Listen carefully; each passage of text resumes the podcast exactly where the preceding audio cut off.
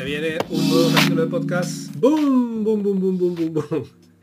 Bienvenidos una, iba a decir una semana más, eh, una vez más al podcast de Carrascosa. Eh, es verdad que hace mucho tiempo que no actualizaba, pero eh, a partir de ahora voy a cambiar y voy a tener una cadencia, si no cada dos o tres semanas, pero que cada mes tengamos un podcast. porque sí, a veces uno no tiene tantas cosas de las que hablar o, está haciendo otras cosas y al final, bueno, ha pasado el tiempo, pero eh, ya vuelvo a retomar. En este episodio vamos a hablar de aventuras conversacionales, aprovechando la salida del último número del CAT, el CAT 55. Ha habido también todo un montón de novedades que no podemos dejar de comentar, porque es que también ha salido eh, la nueva eh, em, edición, digamos, de, Inform 7, ¿vale? La, nueva actualización después de 7 años y no es no es moco de pavo dentro del mundo de la aventura conversacional, de la ficción interactiva. Y en fin, toda una serie de cosas que vamos a comentar con eh, Juanjo Muñoz Falcón, que es el director del, del del Club de Aventuras AD, y con Rubén Igelnes, que es el curator de eh, Textualiza y diseñador narrativo. Eh, con respecto a los otros temas que normalmente hablamos en el podcast, como son los juegos de mesa y ah, todo, el mundillo alrededor, espero retomar eh, mm, mis charlas habituales con autores y también en solitario, que también me gusta, eh, a partir del siguiente número, ¿vale? sobre todo hablando un poco de la actualidad en cuanto a podcast, en cuanto a eh, canales de YouTube y un poco al mundo de los eh, influencers, pero de eso ya hablaremos en otra ocasión. Hoy tocan aventuras conversacionales, el podcast se avecina largo, así que sin más voy a dar paso a los invitados. Bueno amigos, pues aquí tenemos a Juanjo Muñoz, el, jefe jefazo del CAT, Club de Aventuras AD. Eh, bienvenido Juanjo. Hola, ¿qué hay? Sí. Nada, se escueto, pero en realidad está muy contento de estar aquí. Por otro lado, tenemos aquí a eh, Ruben conocido anteriormente como Clérigo Urbatine, pero ese nombre ya, se ve, ya no se dice. Hola, ¿qué tal? Buenas. Bueno, pues eh, vamos a empezar. Tenemos un montón de novedades. Hay más novedades que nunca en el mundo de la ficción interactiva. Parece mentira cómo se han eh, eh, unido, se han juntado los astros para que tengamos un montón de novedades que ofreceros en este eh, programa, que hacía tiempo que no, grababa. Eh, pero bueno, eh, qué mejor ocasión para, para, hablar de ficción interactiva. Sale un nuevo número del CAT, hay una actualización de Inform, bueno, hay un montón de cosas. vamos a hablar de todo ello. Y vamos a empezar por el tema que nos ocupa, que es el, el, el CAT. Ha salido un nuevo número, os lo voy a mostrar aquí. A ver si lo vemos. Ahí está. Este es el, nuevo número del CAT, CAT número 55, con eh, en portada sale The Secret eh, Code Mystery City, eh, César UX eh, y varias cositas que ahora vamos a, vamos a analizar. Juanjo es el director del CAT, así que ¿quién mejor que él para que nos hable sobre, sobre todo lo que tiene este nuevo CAT. Así que, Juanjo, eh, te cedo la palabra y explícanos eh, qué es lo que trae este CAD. Pues normalmente el número de CAD hay siempre o habitualmente cuatro, tipos de secciones. Eh, básicamente son noticias, comentarios de aventuras, soluciones de aventuras y informes relacionados con, con, los juegos de aventura de texto. En este caso, pues hemos tenido no un informe, sino un mega informe. Y además no exactamente sobre un juego, sino sobre un emulador, el César Ux, eh, de César Hernández, precisamente, que lo ha redactado él, que es el autor del emulador. Y alguien se puede preguntar, ¿y qué tiene que ver un emulador de Spectrum? Bueno, de Spectrum y de muchos otros sistemas también, por cierto, pero ¿qué tiene que ver un emulador con los juegos de aventura? Pues un montón de cosas, porque César ha ido añadiendo toda una serie de capacidades a su emulador, eh, que ya no solo es que emule un sistema en el cual pueda correr cualquier tipo de juego, entre ellos aventuras, sino que además también puede hacer, puede, vamos, puedes hacer una autopsia a una aventura hecha con el PAO, con el Quill, los sistemas más habituales para crear aventuras, incluso con el DAD. Puedes ver cómo está hecho, puedes sacar el vocabulario, puedes ver los gráficos. Lo último que ha hecho es las rutinas de gráficos vectoriales, generarlas, extraerlas por rutinas, por subrutinas. O sea, es, es, una cosa increíble cómo ha sido capaz de diseccionar cada uno de los elementos de cómo están hechas estas aventuras. Eh, yo no lo voy a explicar aquí ahora porque, repito, son 24 páginas.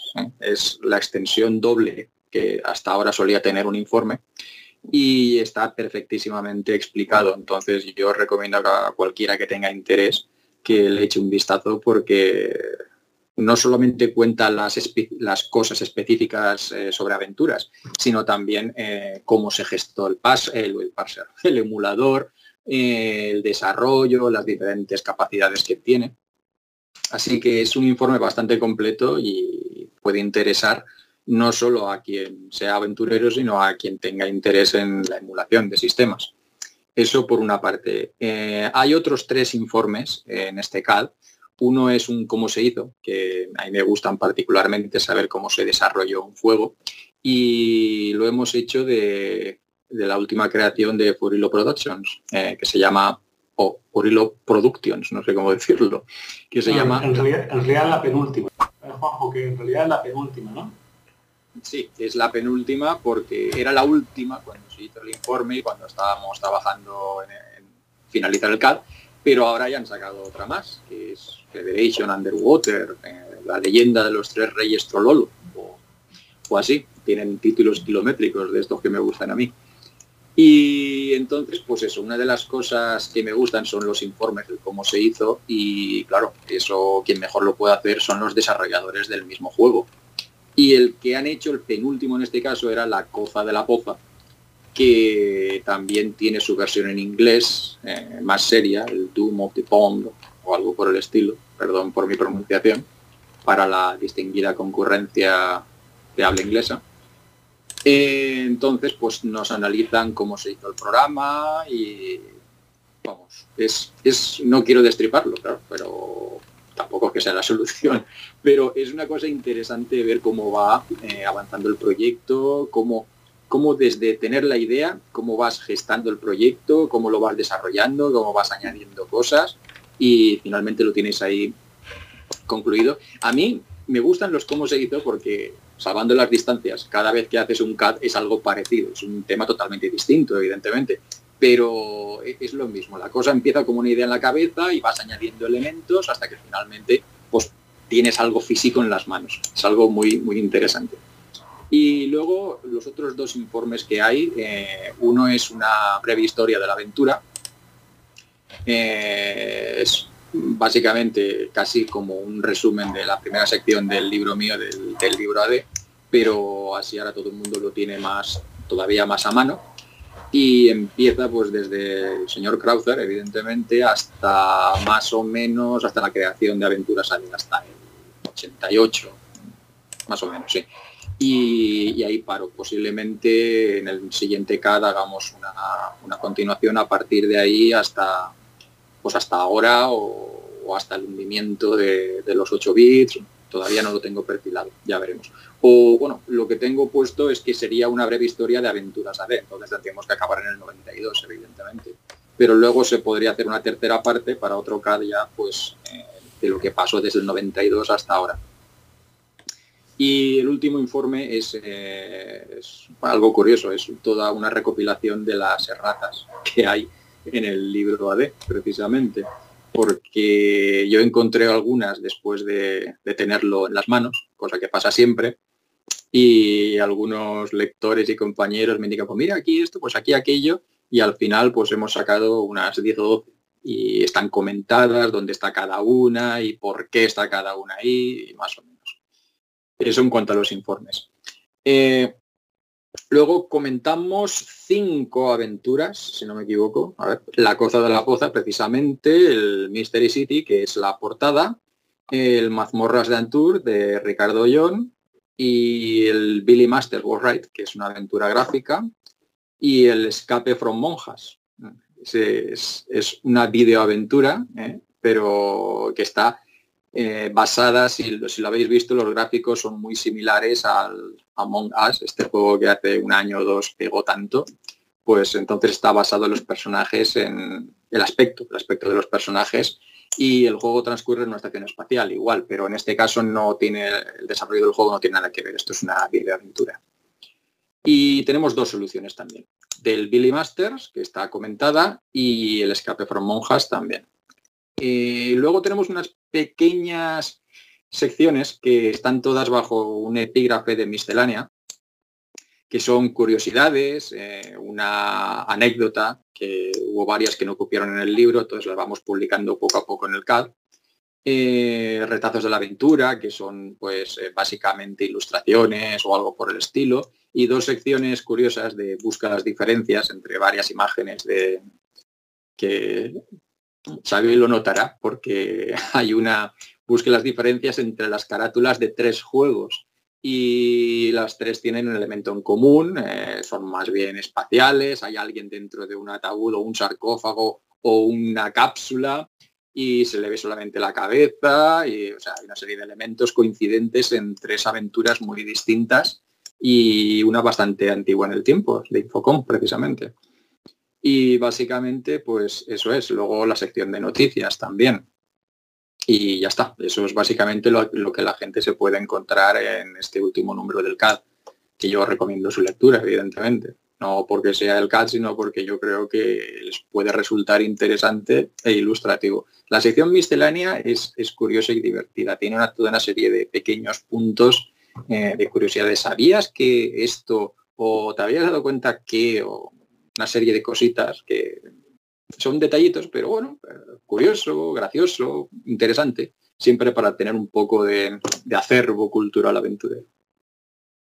Sí, a mí me gusta bastante ¿eh? el tema de las curiosidades, porque eh, yo que siempre colecciono todo lo que sale, o me gusta estar al día todo lo que engloba la afición interactiva y tal, siempre aprendes algo nuevo en las curiosidades, porque eh, o sea, cosas que yo no, yo no, tenía, ni idea de, de, de la miscelánea que has puesto, las curiosidades, que la verdad es que recomiendo la lectura, sí. Sí, además que esa sección está tratada con el clave de humor, o sea, te puedes echar una risa eh, leyéndolo. A mí personalmente de este caso me ha gustado bastante, eh, sobre todo me ha gustado el, informe del César, César, César UX, ¿vale? Y de hecho voy a empezar a usar ese emulador como el oficial, el oficial de Ruber a la hora de, jugar eh, juegos de Spectrum, ¿no? Porque es, que está increíble. O sea, te hace automapeado, te puede hacer, eh, tiene lector de voz, o sea que podría, eh, hablando claro, para hacer un streaming no tienes por qué hablarlo, no tienes que leerlo porque ya te lo lee la máquina. está bastante curioso, de cierta manera. Sí, sí. Sí, sí.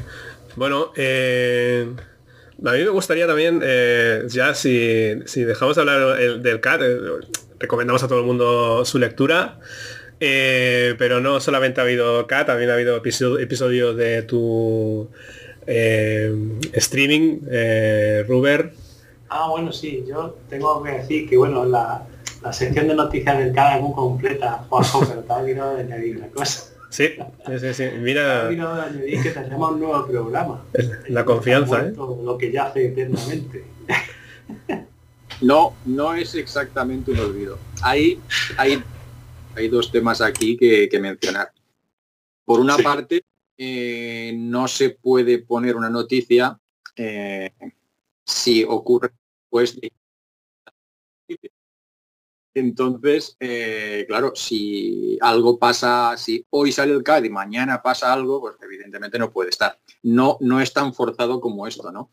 Pero hay un límite en toda publicación, desde un periódico a un semanario, a una revista mensual y el CAD más, que era hasta ahora aleatorio, pero hay una fecha de cierre de secciones la última, prácticamente la última sección que se cierra, que se acaba en el CAD, es la sección de noticias, precisamente para que puedan entrar eh, las cosas más actuales posible. Lo que ocurre es que ¿Y por qué se cierra? Pues porque el proceso de coger todas las noticias, todo el texto, todas las imágenes que yo le envío a los diseñadores, no es algo que se haga en, una tarde. Es algo que lleva un tiempo y una planificación y ajustar unos espacios. Entonces, decirle, mira, ponme una noticia más.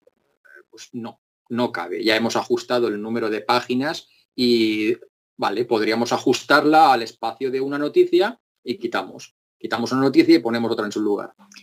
Eh, tampoco es eso. Entonces la decisión es, ya se ha cerrado la sección de noticias, pues ya no entran más noticias. Y no es que sea el CAD, es que eso es cualquier publicación. Así que y por desgracia coincidió que ya habíamos cerrado, ya teníamos prácticamente el CAD listo para salir cuando empezó el programa. Y claro, no, no, no pudo ser, no pudo ser, pero no pasa nada, eso se pone en el siguiente y, ya está. Además hay una cosa interesante, el CAD hasta ahora, pues mira, salía cuatro, cinco, seis meses. Eh, hemos hecho una encuesta en el Twitter del CAD y a partir de ahora eh, va a ser trimestral. Eso tiene una ventaja y un inconveniente. Tiene la ventaja de que el siguiente CAD, salvo catástrofe, debería estar en julio. El inconveniente es que, claro, no puede tener ciento y pico páginas como hasta ahora si vamos a salir en la mitad de tiempo prácticamente. Así que posiblemente el CAD 56 saldrá en julio y si no hay problema, pues está previsto que tenga 56 páginas. Y esa es, otra cosa. Y tranquilo que saldrán las noticias. Saldrá y, y, un par de noticias sobre el Inform 7, de unos tutoriales que me han dicho por ahí que están haciendo y de una liberación por allá que también eh, se ha oído. Pero claro, eh, eso tiene que salir cuando sea. Eh, de coña me dijeron, diario, el CAD tiene que ser diario horario, horario. Yo creo que dije, no, horario. Pero es que entonces los diseñadores decían, vale, pues cogemos al director, lo colgamos de un pino y lo despellejamos con tenazas. Yo, yo, creo que Xavi, yo, creo que es, sí, sí, es terrible, es terrible. Es simpatético con, con los editores. tú que eres editor también? Cuando lo tienes todo, todo perfectamente maquetado, ¿no? El índice bien puesto, todo bien. Dices, hostia, una última hora que tiene que ir en la página 3 entonces todo lo demás se te va a tomar por culo, sí, sí.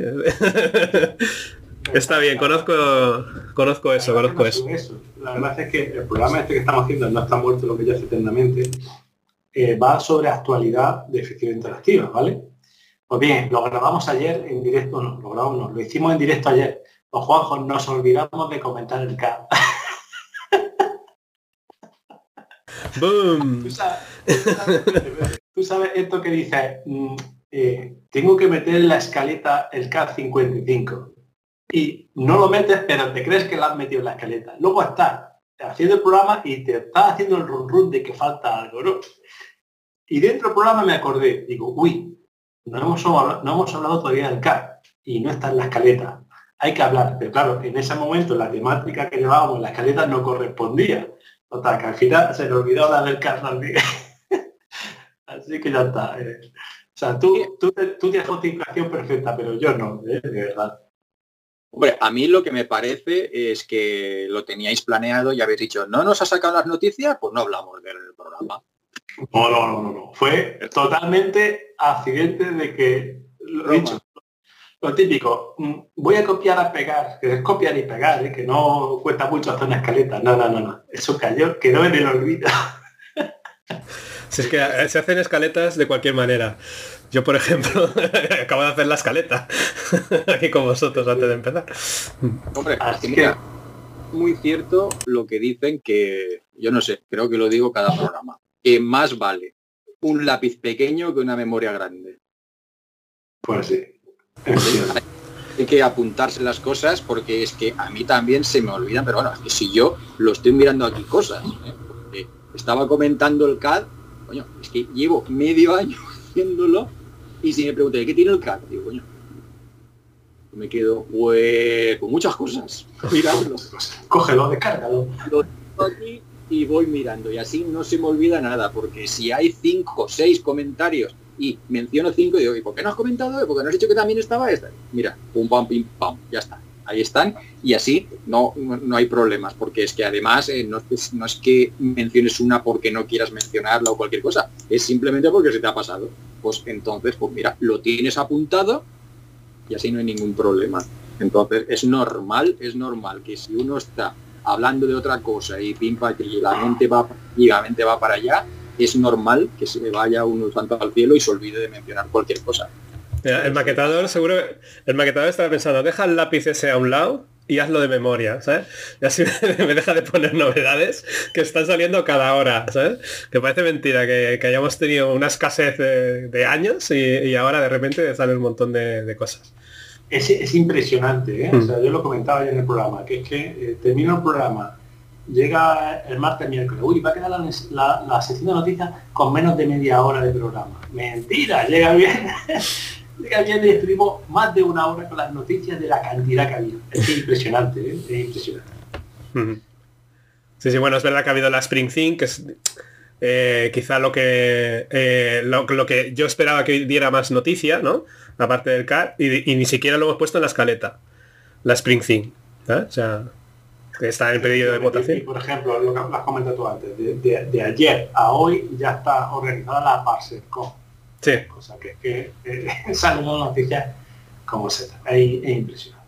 Bueno, pues el programa evidentemente se llama No está muerto lo que ya hace eternamente, no solo por hacerse guiño al Oscar, sino porque todos los aventureros somos así como el guardiano, ¿no?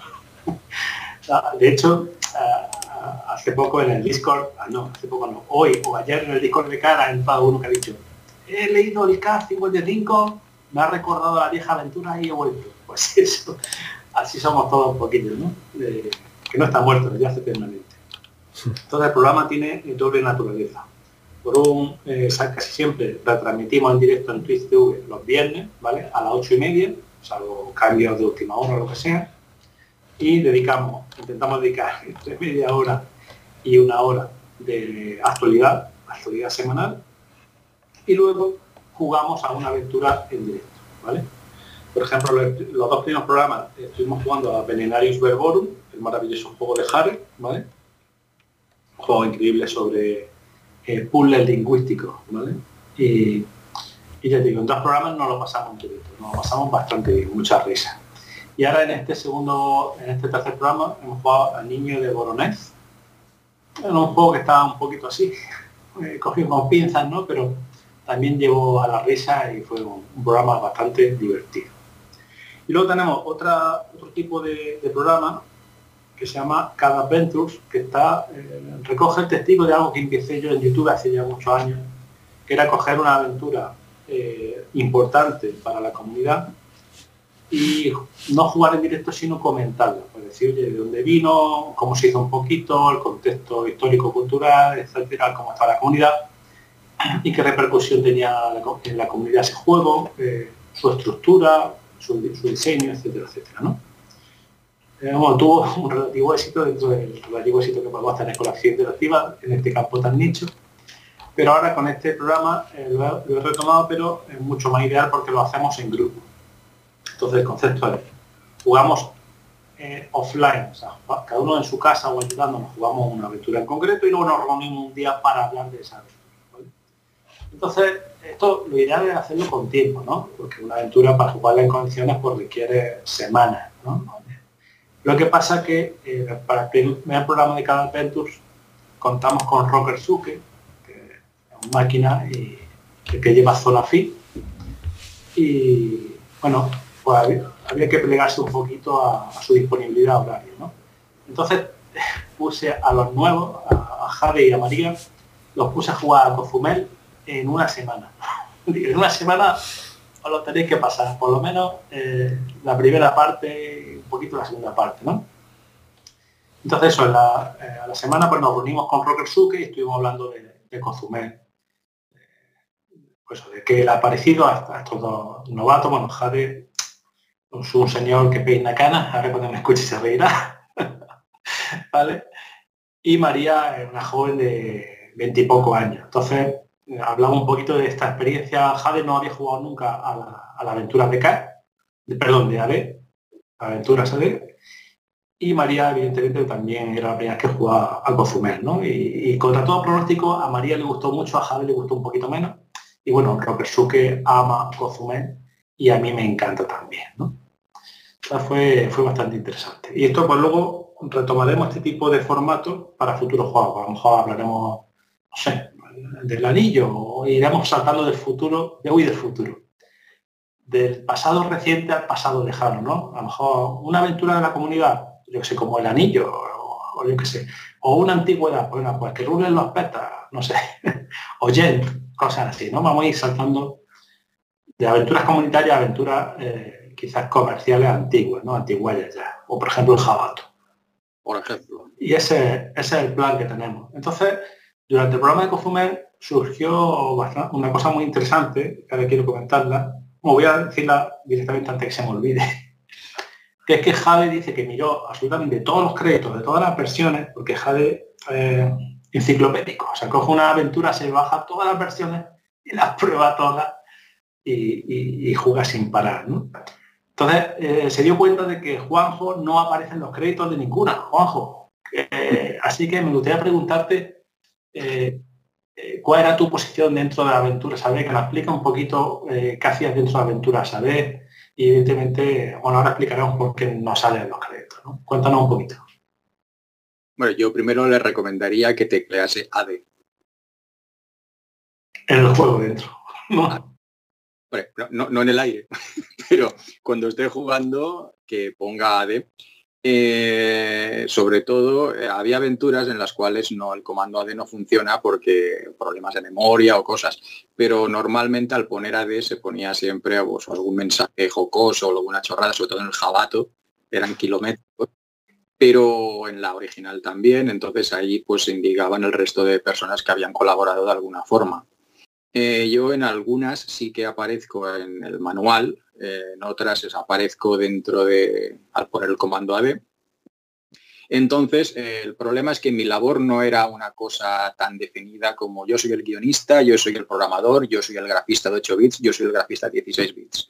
Entonces, ¿yo qué hacía? Pues lo que hacía yo, pues cuando Andrés estaba pariéndose el guion, pues comentaba cosas, sugería. Yo pondría esto, yo añadiría aquello, o sea, pulir esto no sé, yo cambiaría, yo pondría. O sea que no es que sea yo el que hiciera el guion en absoluto, eso era cosa de Andrés, pero eh, siempre había ahí un poco de colaboración porque básicamente yo tenía un trasfondo de conocer ya otros títulos que podría añadirse, que podría, que no me parecía a mí que no. Entonces yo lo dejaba caer. Cosas salían, cosas. Yo por una parte. Luego los textos, pues también eran cosa de Andrés, pero luego eh, la parte más triste era coger sus textos floridos y hermosos y, recortarlos para que cupieran en, la pobre memoria de un Spectrum 48. Pues entonces esa era básicamente la, labor más triste que me tocaba. Y luego eran las labores de prueba, hacer las pruebas en los juegos, eh, aunque a mí no se me ocurrían cosas tan raras como a Eva, que ella era la, experta en, romper el juego por, buscar cosas ilógicas. Eh. yo básicamente lo que quería era primero comprobar que el juego se podía acabar y luego un poco más metódicamente iba comprobando cosas con cierta lógica en sitios ilógicos. Es decir, si no tienes un objeto y lo intentas usar, pues entonces no lo podía hacer todo, claro. Eh, hay ciertos fallos muy curiosos en Cozumel, pero Básicamente esa era la labor que yo hacía. Entonces, como era una cosa bastante miscelánea, en una cosa muy concreta, pues entonces eh, yo aparecía ahí. Y yo como una aventura AD, pues estaba por, porque me gustaba, más que, más que porque fuera un trabajo. Eh, pues entonces no, no es que fuera una cosa, pero bueno, estar siempre estaba ahí. si os fijáis en las fotos de grupo, yo siempre estoy por el medio, o sea que no es que apareciera un día al mes o algo por el estilo. Eh, y la colaboración pues era básicamente pues, más. Eh, de hecho, yo empecé haciendo gráficos de 16 bits, me acuerdo.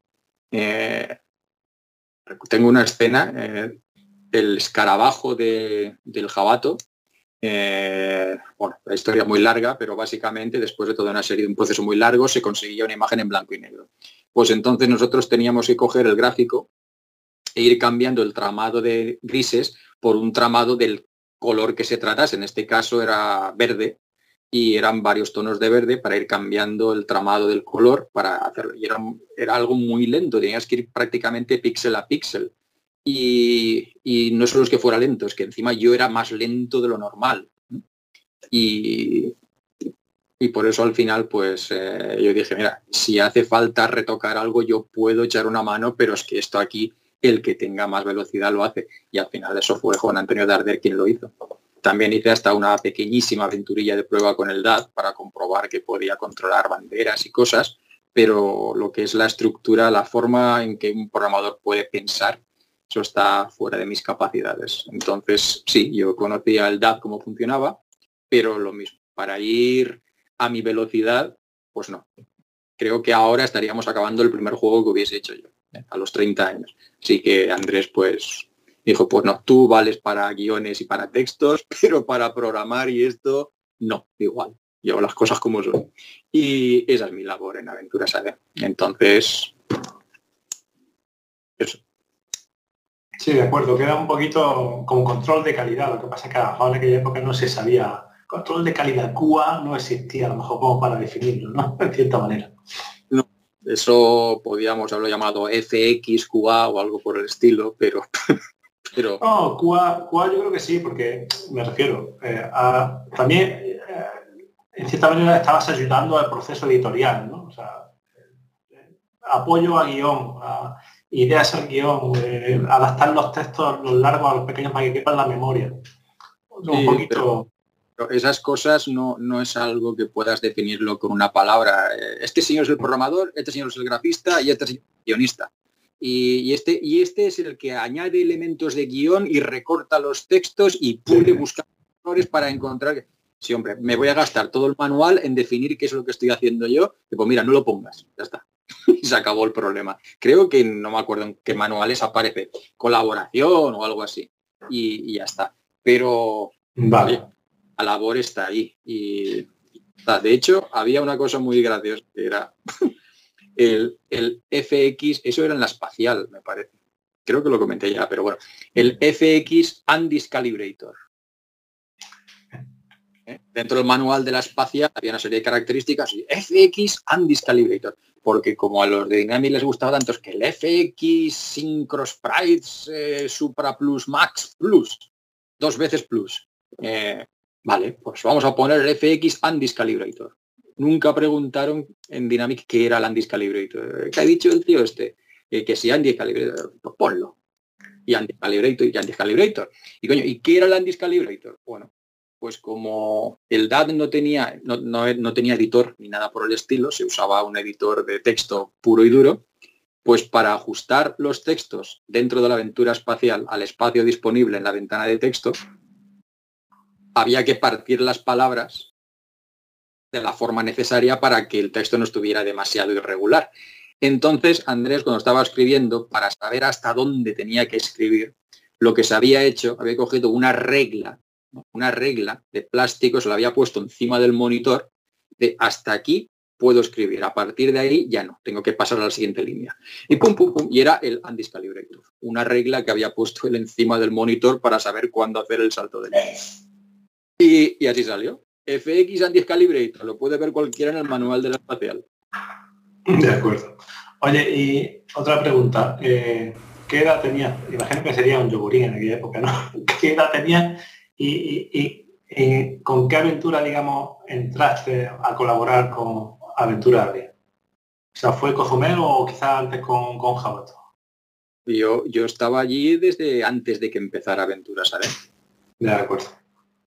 Eh, yo tenía, que tenía 18 años, me parece, cuando empezó la fiesta. Sí, 18. Eso fue en el año 88, precisamente. A mí me coinciden los años con, la edad, el último número. Pues, eh, si no me equivoco, AD se formó, no me acuerdo nunca si es, creo que en julio, en julio del 88. Y a mí Andrés me contactó a principios del marzo, no me acuerdo, pero fue en el mismo año. Eh, por el anuncio que había puesto en Micro Hobby que quería montar un club y hacer una aventura y cosas. Eh, pues entonces él me contactó a través de eso y luego pues me propuso de formar parte de Aventuras AD, cuando todavía no existía Aventuras AD, que iba a montar una compañía, patatín, patatán. Y yo, claro, pues claro que sí, hombre, como no, todo, todo lo que pueda ser será. Y entonces empezó y eso, ya te digo, fue en el 88 y al poco salió el, se acabó el, el Cirfurcio y luego al año siguiente salió ya la, original y luego el Jabato. Pero yo estaba allí desde, desde antes de que Aventuras AD existiera, yo ya estaba. Entonces fue toda la, toda la extensión de, existencia de la compañía, incluso un poco antes. De acuerdo. Oye, una cosa también que eh, comentamos en el programa era que, por ejemplo, en Cozumel tiene, los gráficos siempre tienen una perspectiva en, primer, en primera persona. ¿Vale? O sea, eh, lo que se ve en el gráfico es lo que vería el aventurero si estuviese allí eh, en el mundo real, ¿no? Y yo comento que siempre, la verdad, que incluso te vas a la aventura original y los textos están muy bien escritos, de cierta manera. Entonces, yo insisto, eh, o sea, se suele hablar muy bien de Infocom, de cómo tenía un buen equipo de, de Cuba de calidad, que se aseguraba que los textos fuesen buenos, que no tuviesen error, etc. a mí me da la sensación de que Aventura D tenía, no sé, lo mismo. ¿Nos podrías comentar si, es verdad, si mis sospechas son ciertas? Si había un departamento de calidad, o bueno, hay varias personas que ocupabais de que el producto estuviese en condiciones, que tuviese su línea editorial, los textos muy buenos, corregidos, sin falta de ortografía. ¿Qué nos puedes comentar? Hombre, siempre se escapaban algunas. Eh, yo lo he mirado más adelante y dentro del juego hay alguna falta. Entonces, el tiempo vas teniendo más capacidad de traer errores. Pero en aquella época prácticamente no tenías ni corrector ortográfico en el ordenador. O sea que tenías que ir tirando de, cabeza o con un diccionario al lado por si tenías alguna duda. Entonces, eh, lo que es el aspecto final del juego, con su caja, su manual, su todo esto, eso nosotros no teníamos nada que ver. Nosotros lo que hacíamos era hacer una serie de masters, eh, unos en cinta, otros en disco, para cada ordenador. Lo metíamos todo en una caja junto con el texto del manual y la copia impresa del manual para que vieran más o menos que... Pero nada, es que eh, en el libro de y en el último CAD me parece que hay una reproducción de una página que es de cómo se envían las cómo se enviaban las cosas a Dynamic y nada, es que era eh, un texto normal con encabezados, mayúsculas, quizá un subrayado, pero es que ni maquetado ni nada, simplemente el texto puro y duro.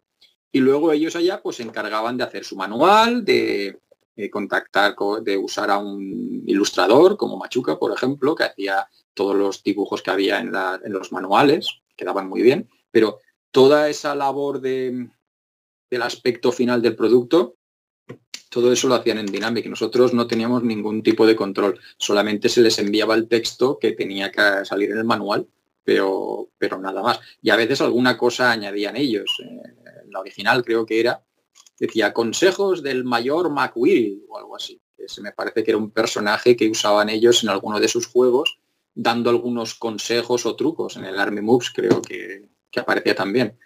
Eh, que no sé qué hacía ese señor en una aventura, pero bueno, da igual. Así que eso lo añadieron ellos. Pero básicamente eh, el aspecto final, eso era, tenía Dynamic, su propia compañía se llamaba 29.1, que hacían las cajas, hacían los manuales y todo. Nosotros ahí no podíamos controlar nada.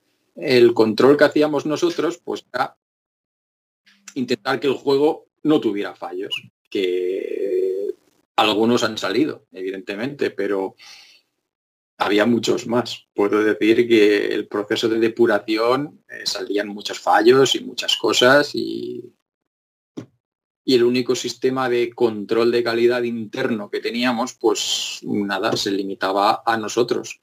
Y cuando digo nosotros, el programador está programando, no va a ponerse a buscar cosas. Pues, ¿quién buscaba cosas? Pues yo, que era el que más tiempo tenía.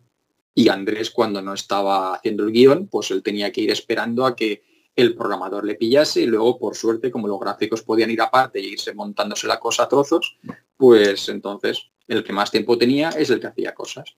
Y Eva también, cuando acababa sus labores eh, de administración y todo esto, pues entonces ya tenemos cosas para ir probando. Pues entonces ella también se metía a, buscar ahí y a, intentar romper el programa todo lo posible.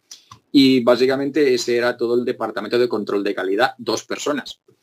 Cuando era posible venían también las hijas de Andrés y también jugaban un rato y buscaban cosas y comprobaban que todo iba, pero eso era bastante más esporádico.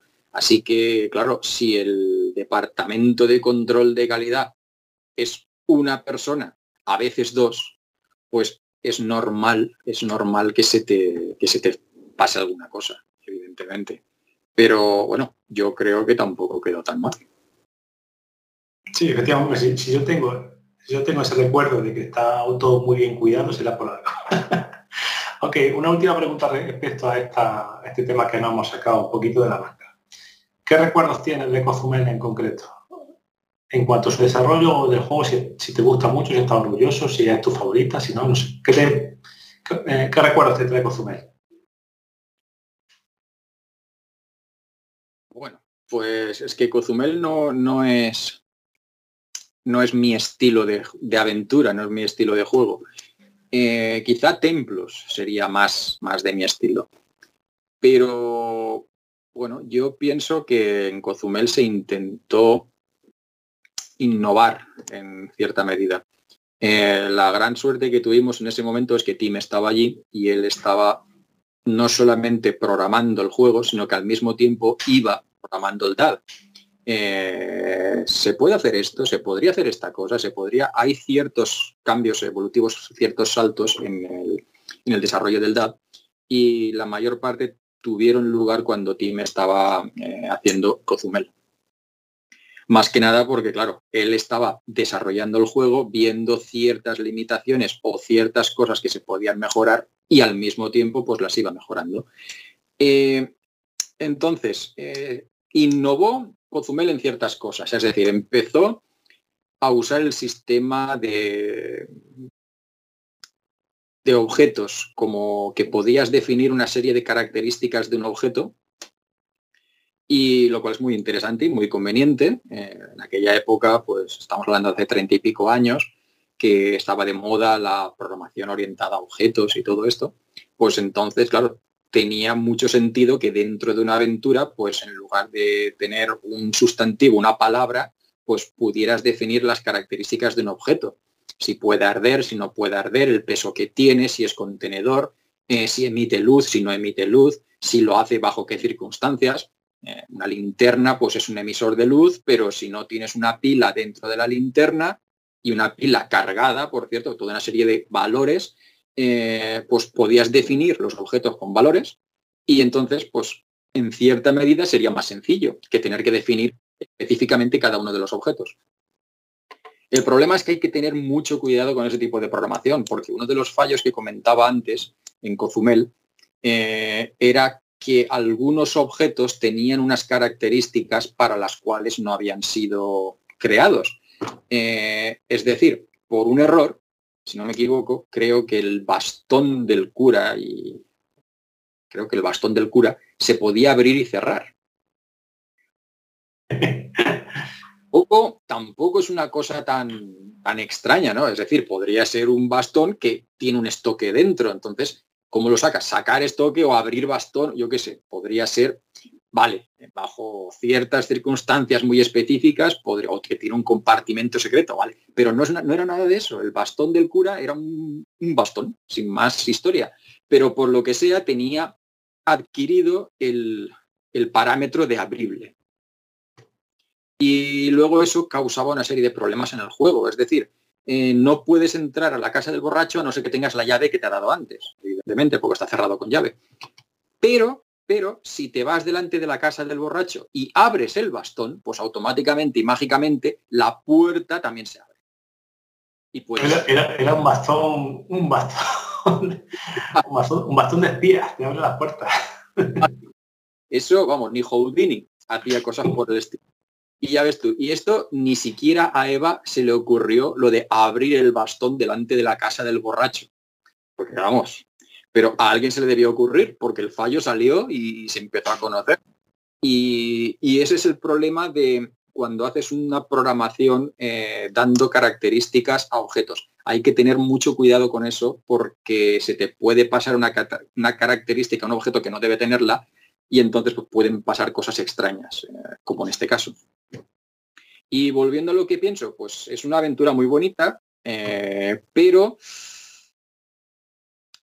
tanta relación con personajes, a mí, a mí me gustan más los, los puzzles, los bloqueos, lo de utilizar lógicamente o ilógicamente los objetos e intentar no que sea un escape room tras otro, sino que tener un uso mayor de objetos, crear objetos, fabricarlos, combinarlos.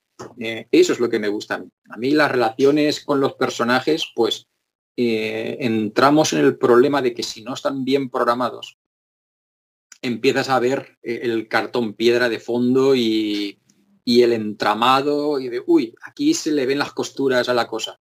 Mientras que si estás simplemente utilizando unos objetos, es más sencillo de programar y tienes simplemente que exprimirte los sesos hasta encontrar la solución que se le ha ocurrido al, programador.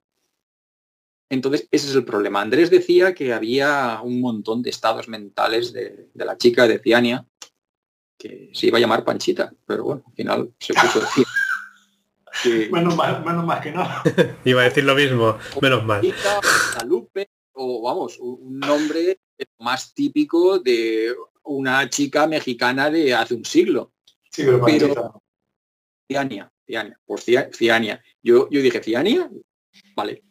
Igual, igual indio, Zipactli, que por cierto, Zipactli es caimán. Eh, claro, se va al caimán para Barranquilla. Mira, ahora lo he pillado, 30 años después, ahora lo he entendido. Este, este Andrés, este Andrés, en fin, vale. Pues Ciania, vale. Y bueno, lo de lo de Ratso, pues el asistente de Big Turk, eso tiene, tienen coña. Esos nombres sí que me hacían gracia. El Big Turk, si lo pronuncias bien en inglés, sería como Big Turk. Y eso suena un poco como Víctor. Y siempre se intentaba hacer alguna pequeña coña con Víctor Ruiz de Dynamic. De hecho, en la espacial también aparece el crucero Imperial Victoria. Pues ahí está la coña. Entonces el, el adlátere, el asistente de Víctor, pues se llamaba Ratso. Y porque Andrés quería darle una imagen de así de ratuno, en plan rata, ¿no? Como el Pettigrew de, de Harry Potter. Eh, pero la idea que él tenía en mente era el, papel de, de, de Dustin Hoffman en Cowboy de Medianoche, que se llamaba Rizzo precisamente, pues de Rizzo y Rata, pues este se va a llamar Ratso. Y Andrés es, así. Entonces, no hay, que, hay que aceptarlo como es. Y, ya está. Entonces, pues un personaje así de rasgos ratunos y similar a este Dustin Hoffman, pues esa es la idea que él tenía en mente.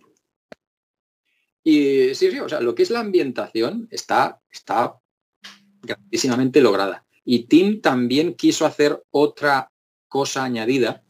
Eh, todos sabéis que en todas las aventuras de Aventuras AD, pues pasas a la segunda después de una contraseña que te dan en la primera. En este caso, el sistema de acceso era diferente. Cuando cambiabas, de hecho, ni siquiera se llamaba parte 1 y parte 2, era zona 1 y zona 2. Entonces, cuando cambiabas de zona, lo que hacía el juego era grabar un, bloque de datos. Pero ojo, porque no era una partida salvada era, el bloque era distinto de las partidas salvadas. Entonces cargabas la segunda parte y cargabas entonces el bloque de datos. Eso estaba muy bien pensado, porque en realidad funcionaba, si hubiéramos tenido la capacidad de un 128K, de hacer un overlay y meterlo todo junto, podrías haberte movido entre las dos partes sin necesidad de grabar nada. Sencillamente en memoria se habría hecho el intercambio. La gran ventaja de esto es que te permitía coger objetos de una parte y llevártelos a la otra. Y eso es algo muy interesante, que normalmente los juegos de dos partes son dos juegos separados, sí, es el mismo segunda parte, pero son dos juegos creados, cada uno de su padre y de su madre, y ya está. Las partidas de uno son de uno y las del otro del otro. Aquí detectabas si estabas intentando cargar una partida de la otra parte y todo eso. Y cuando cargabas el bloque de datos, entonces te importabas todos los objetos y todo el progreso que habías hecho de la parte anterior con los turnos y todo lo que habías hecho y todas las relaciones que habías tenido con los personajes. Que eso era otra de las cosas. Andrés decía que había un montón de estados mentales que podía tener la chica, Tiania, según lo que le hubieras dicho, según lo que hubieras hecho, Eh, lo que pasa es que no había luego memoria para representar con mensajes cómo se sentía ella o cómo o lo que pensaba o lo que sentía, ¿no? Forma. Entonces era, era un mal, era malgastar memoria todos esos, todos esos estados mentales cuando no había forma humana de representarlos. Y por eso muchos de ellos al final se, se cortaron, porque es que, claro, al final tenemos que, que meter lo que se pueda ver, si no. Y bueno, pues un juego muy interesante, con sistemas algo innovador, pero no era mi estilo, no era mi estilo eso de... Vale. Mm, pero oye, que no, que quiero decir que es mi preferencia. puedo verlo en, completo y digo, sí, está perfectamente definido. Claro que, y todo. ten, en cuenta, que es tu, visión, digamos, pero Cozumel sigue siendo una de las grandes favoritas. Xavi, ¿tú qué opinas? ¿Cozumel, a, ti qué te parece Cozumel? Yo Cozumel eh, creo que era demasiado joven y nunca eh, avancé demasiado. A mí la que más me gustó fue Jabato y tampoco avancé demasiado, ya me la pasé de mayor, ¿vale? Pero a priori Jabato me parecía más, no sé, el, héroe, como más claro el foco. Cozumel, recuerdo que no tenía muy claro qué es lo que tenía que hacer en cada momento. Luego otro tema es que a mí, eh, así como creo que Samudio hacía muy buenos temas y te metía muy bien en la historia, a mí personalmente el humor de Samudio a veces me sacaba, sobre todo en Jabato, ¿vale? Con el patrón de los pollos y esas cosas dices... Es, recurrente, ¿no? Pero es, lo que pienso. Eh, de todas maneras, creo que son muy, muy buenas aventuras. Creo que en la época además tenían que ser difíciles para que el juego durara más. Porque eran en esencia cortas, ¿no? Y si había mucha dificultad, pues te obligaba pues, eh, a jugarlas pues eh, en grupo, a lo mejor yo me, acuerdo que no es de, no es de Samudio, pero me acuerdo que Megacorp nos la pasamos un amigo y yo en su casa y hasta que no, no la pasamos, pues estuvimos hasta las mil. ¿Sabes? O si no, pues tenías que echar mano de las revistas, ¿no? En fin, que eh, para la época era, tenían que ser así. Creo que la dificultad ahora mismo es muy elevada para los estándares actuales. En mi opinión. No sé qué opináis vosotros. Hombre, yo opino que si a la gente le parece difícil, que pruebe Jet Set Willy. O, la gota del Proponation. entonces, sí, pero hay, esa habilidad, hay esa habilidad. En cambio, lo otro, primero, que la solución no siempre era sencilla y luego el síndrome de la palabra exacta, que a veces tenías que poner eso, esas palabras y no era muy intuitivo para un chaval muy joven, ¿sabes? Porque seguramente también cometía faltas de ortografía, además. Pero, o sea, ya te digo. Eso es aparte. Eh, lo que yo quiero decir es que a mí, por ejemplo, pues lo que no me gustaba era pues que si regatear, que si cuánto dinero le doy, que si pues esas cosas no me gustaban. Luego, porque es que es un estilo que a mí no me gusta. Pero Luego, por ejemplo, cuando entras en el templo y tienes un determinado número de turnos de luz antes de que te quedes sin luz, pues vale, tienes que ir una primera vez en nivel exploratorio, pues para ver cuántos turnos tienes hasta quedarte sin luz y luego calcular tus movimientos respecto a eso. Vale, eso es simplemente ser un poco metódico. E, eso se puede llevar un poco al extremo en templos, pues ya sabéis, la famosa espiral cuadrada, pues hay que apretar unos bloques para abrir acceso, para ir pasando de localidad en localidad. Pues una forma de alargar el chicle, pues tienes que hacer una balsa, necesitas cuatro troncos, pues tienes que hacer cuatro viajes. Tienes que hacer toda la maniobra cuatro veces para llevarte los troncos. Y claro, si eh, lo has hecho una vez, sabes cómo hay que hacerlo, no puedes cargar más de un tronco a la vez, porque claro, que estás hecho un exceomo incluso con un tronco, pues tienes que hacerlo cuatro veces y pues cuatro veces tienes que hacerlo y ¿qué le vamos a hacer? Y el problema es que no sencillamente poner noreste, norte, sur, no, tienes que ir apretando bloques y ciertas cosas para entrar en toda, hacer todo el recorrido. Pero vale, eh, es el proceso, es así y, hay que hacerlo así.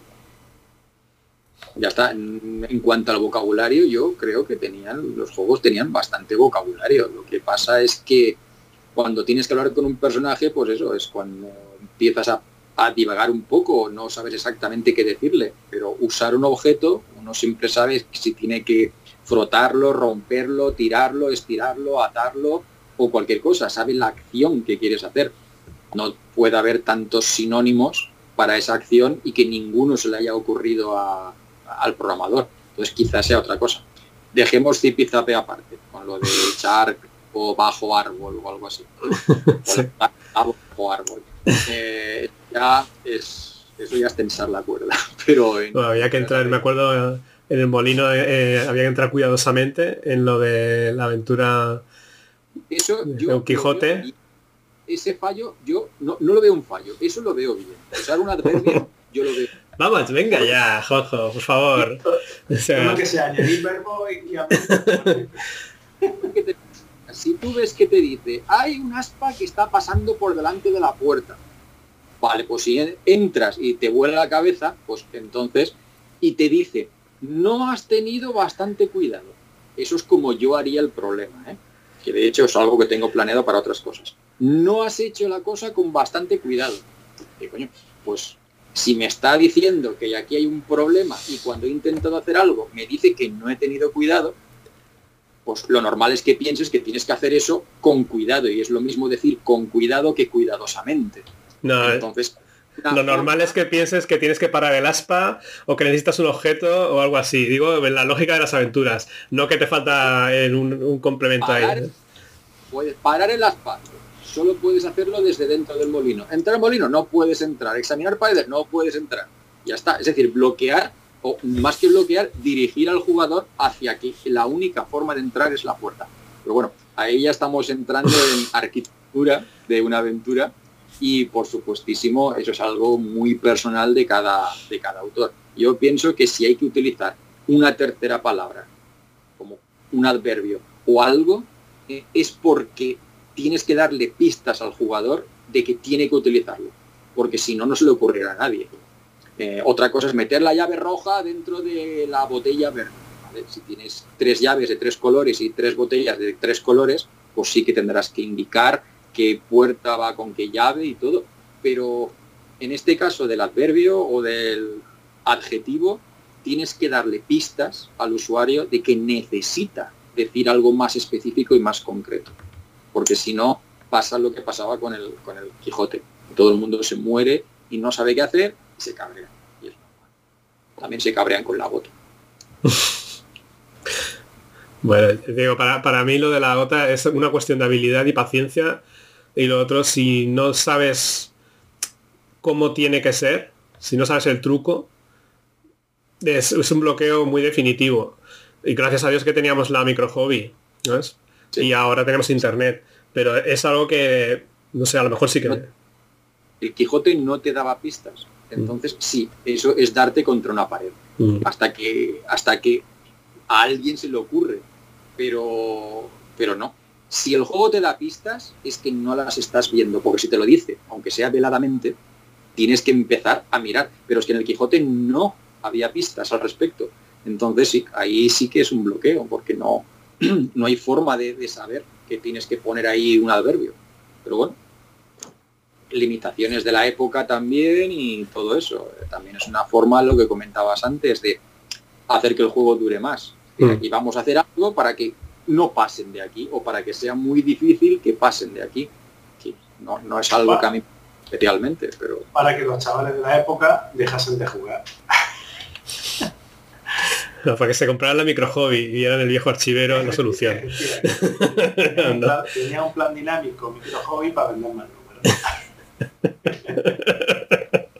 Y para ti, Juanjo, supongo que lo has explicado alguna vez, pero bueno, me gustaría eh, que nos lo dijeras. De todas las aventuras de AD, ¿tienes alguna favorita? ¿Una que crees que ha envejecido mejor?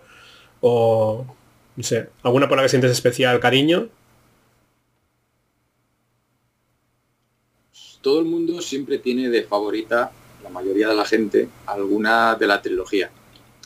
Eh, de la trilogía yo pues, tengo que elegir una, pues mira, la que menos personajes y más objetos tiene, que es Templos. Pero es que la original también es muy bien, la primera parte es muy sencillita, es ideal para iniciarse. La segunda, más complicadilla, pero bueno, si yo tengo que elegir una, la espacial, pues con su temática y todo esto, pero nada, si yo tengo que elegir una, yo me quedo con el jabato.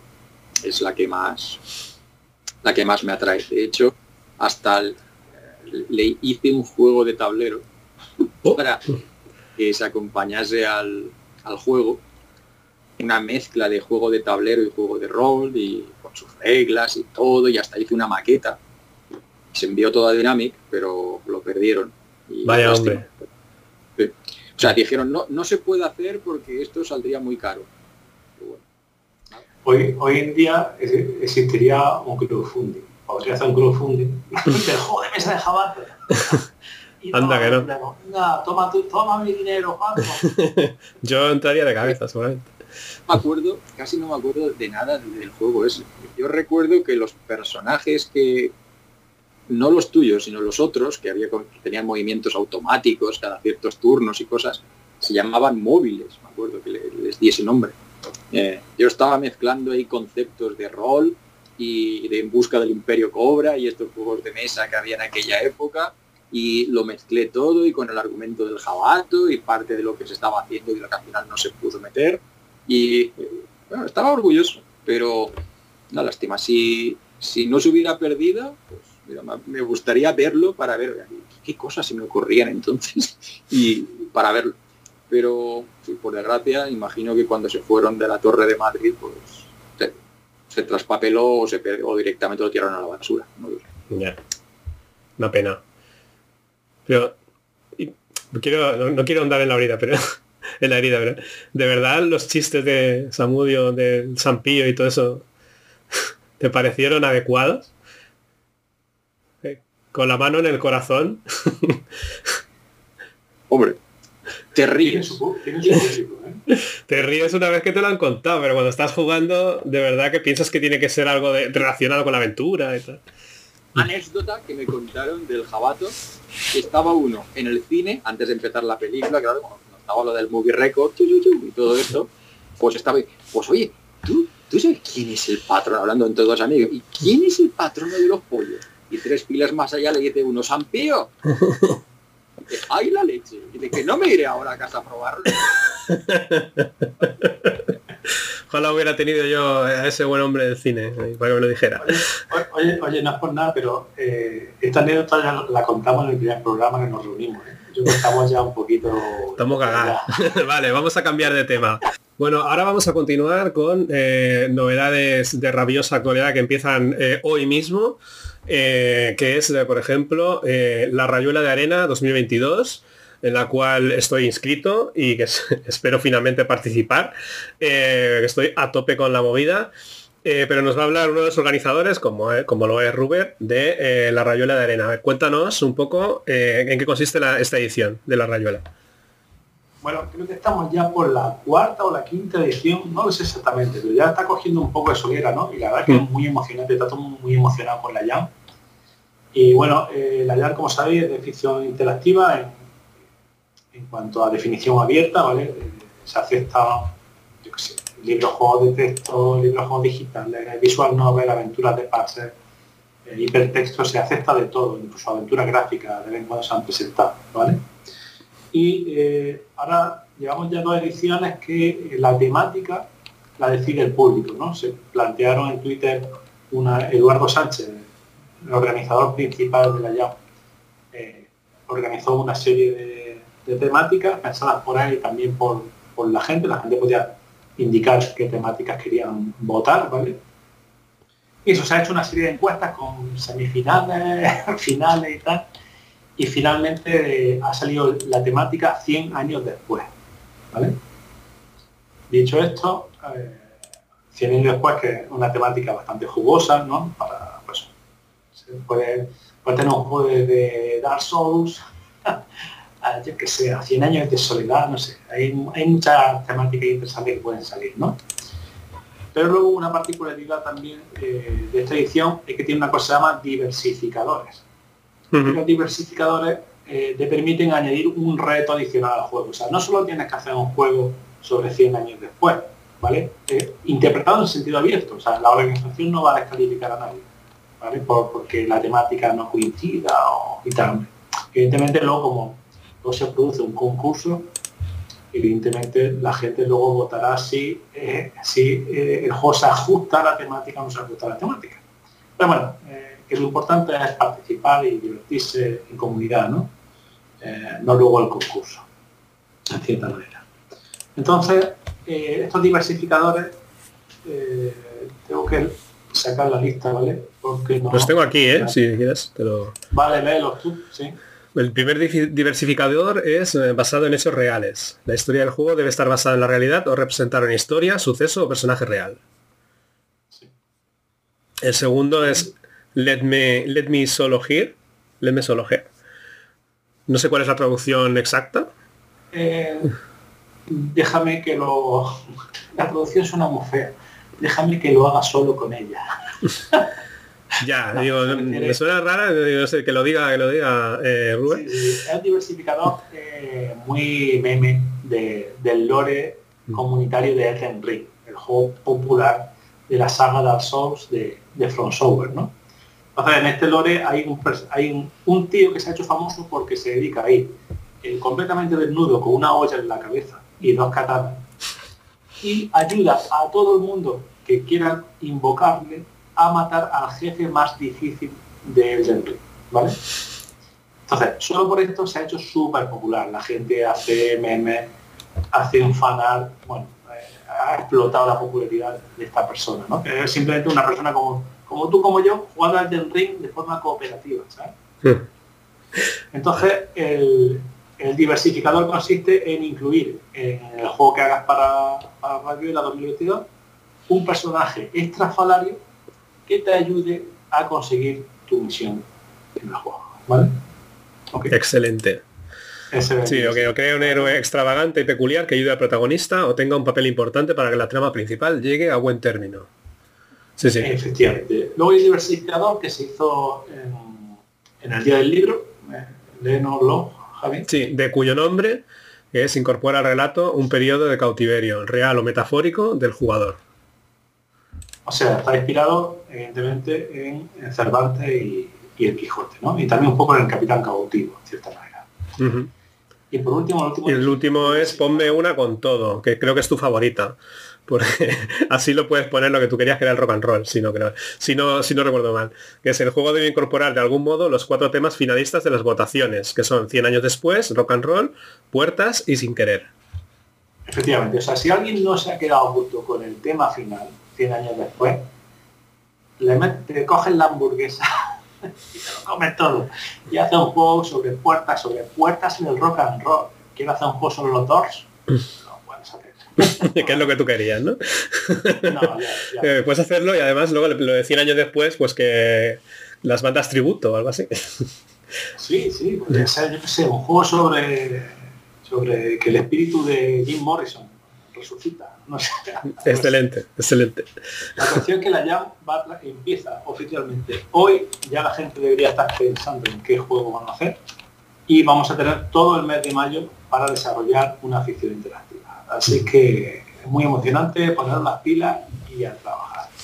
Ahora quiero preguntarte si vas a participar, ¿no? ¿Tienes intención? Tengo intención de participar. De hecho, me he estado preparando un poco para...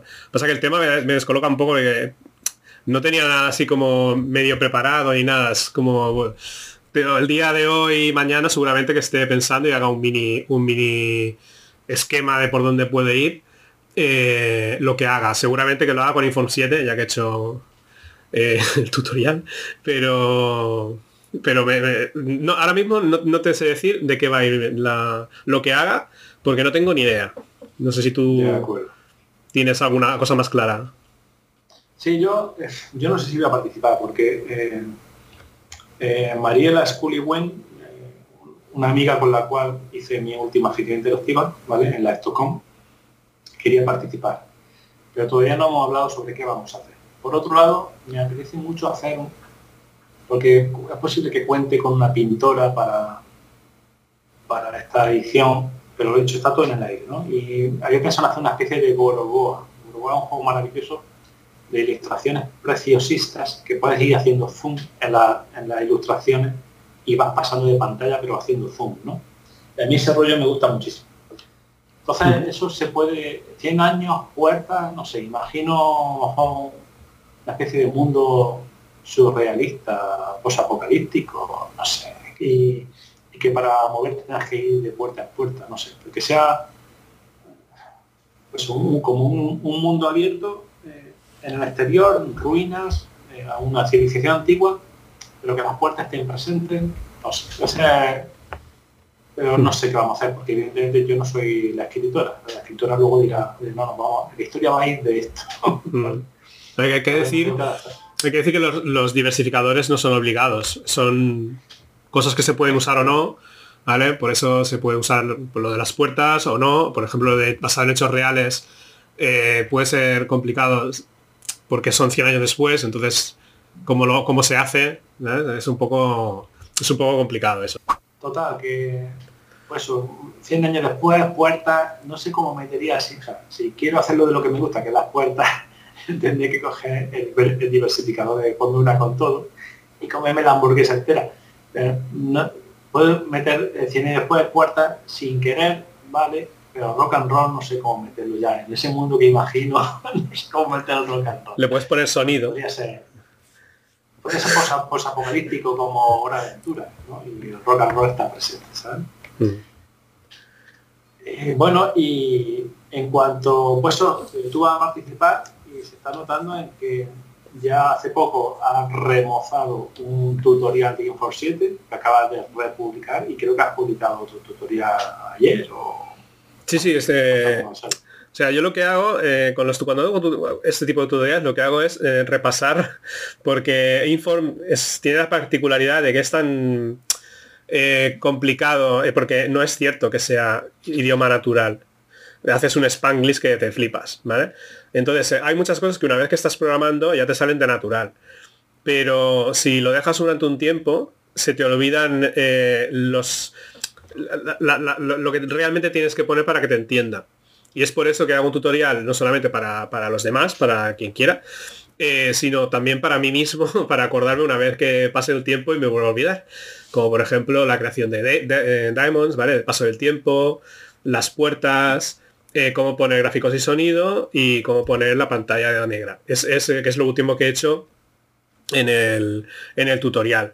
Y la verdad estoy muy contento. Creo que me han salido demasiado largos, pero es mi, es forma, como no, como tampoco es que tuviera una escaleta clara, pero lo he hecho de lo que he querido hacer desde principio a fin y tratar de mostrar a quien, a quien lo vea que si te equivocas no pasa nada que la, te puedes copiar de la, documentación que está incorporada en Inform, pues te copias el código exacto, lo, que quieres, y luego te lo adaptas, que es un poco al final como he aprendido yo, porque no es como un idioma eh, normal, como C o como, no sé, Python, que las estructuras son siempre las mismas puedes poner que para que haga lo mismo de diferentes formas. Bueno, tú que has trabajado con Inform, eh, supongo que sabes pues, de, lo que estoy hablando. Que sí, que puedes poner que de roomies, no sé qué, que ta ta ta ta, ta pero luego a la, que quieres hacer algo que cambia un poco, hay como una como unas pautas muy claras que tienes que seguir de, cómo ponerlo, cómo poner e, en ese inglés que para nosotros igual no es, no es tan sencillo de poner. Efectivamente.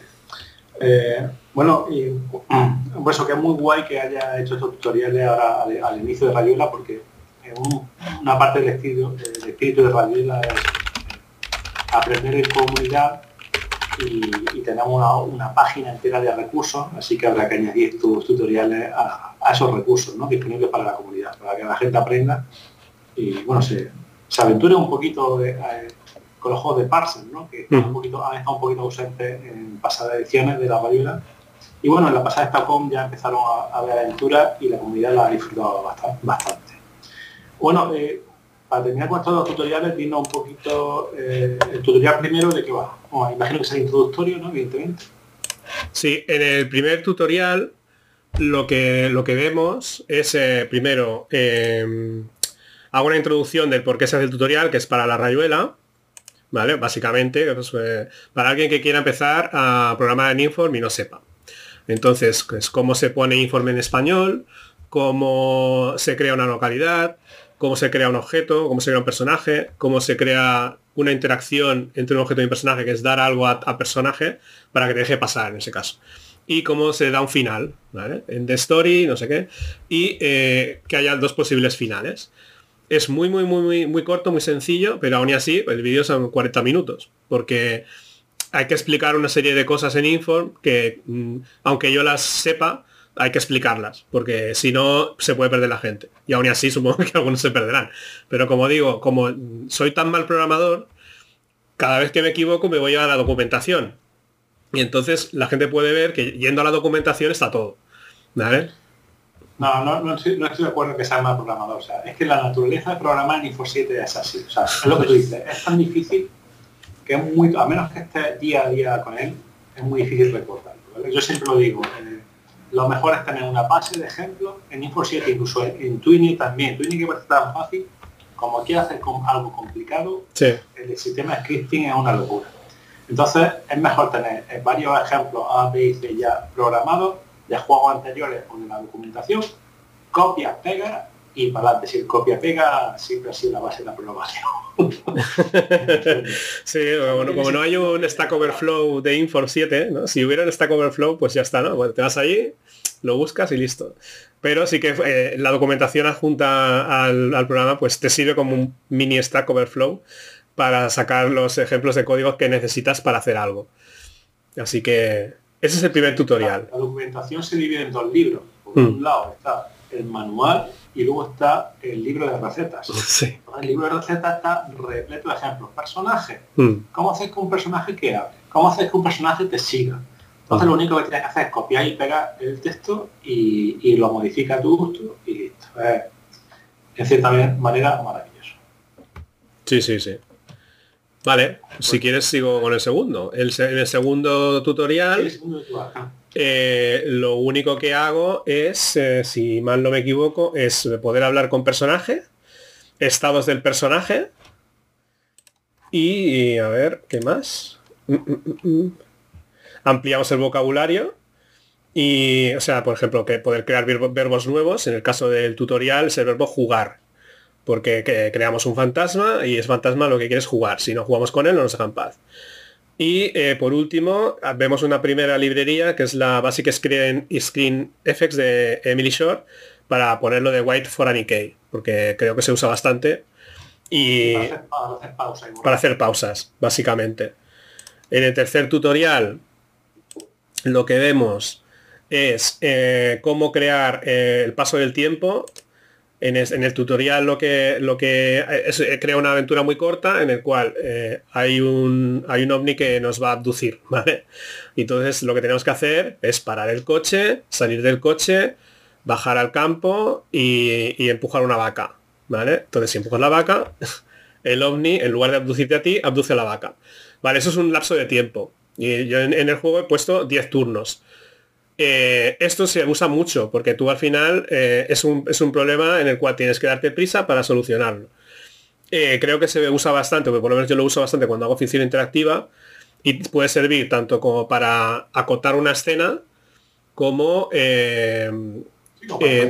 para, hacer un puzzle o como para hacer loops, que es algo, por ejemplo, que en la musa sí que he hecho, que es, sea, cuando se acaba esto, vuelves a empezar y creo que está bien tenerlo, haberlo puesto. No sé, a mí me parece que, a mí me servirá bastante porque cuando vuelva a retomar, eh, digo, hostia, ¿cómo se hacía esto? Pues se hacía así, así ya lo tengo listo y en, en la propia caja de YouTube, en el texto, he puesto el código para copiarlo y pegarlo y tenerlo preparado.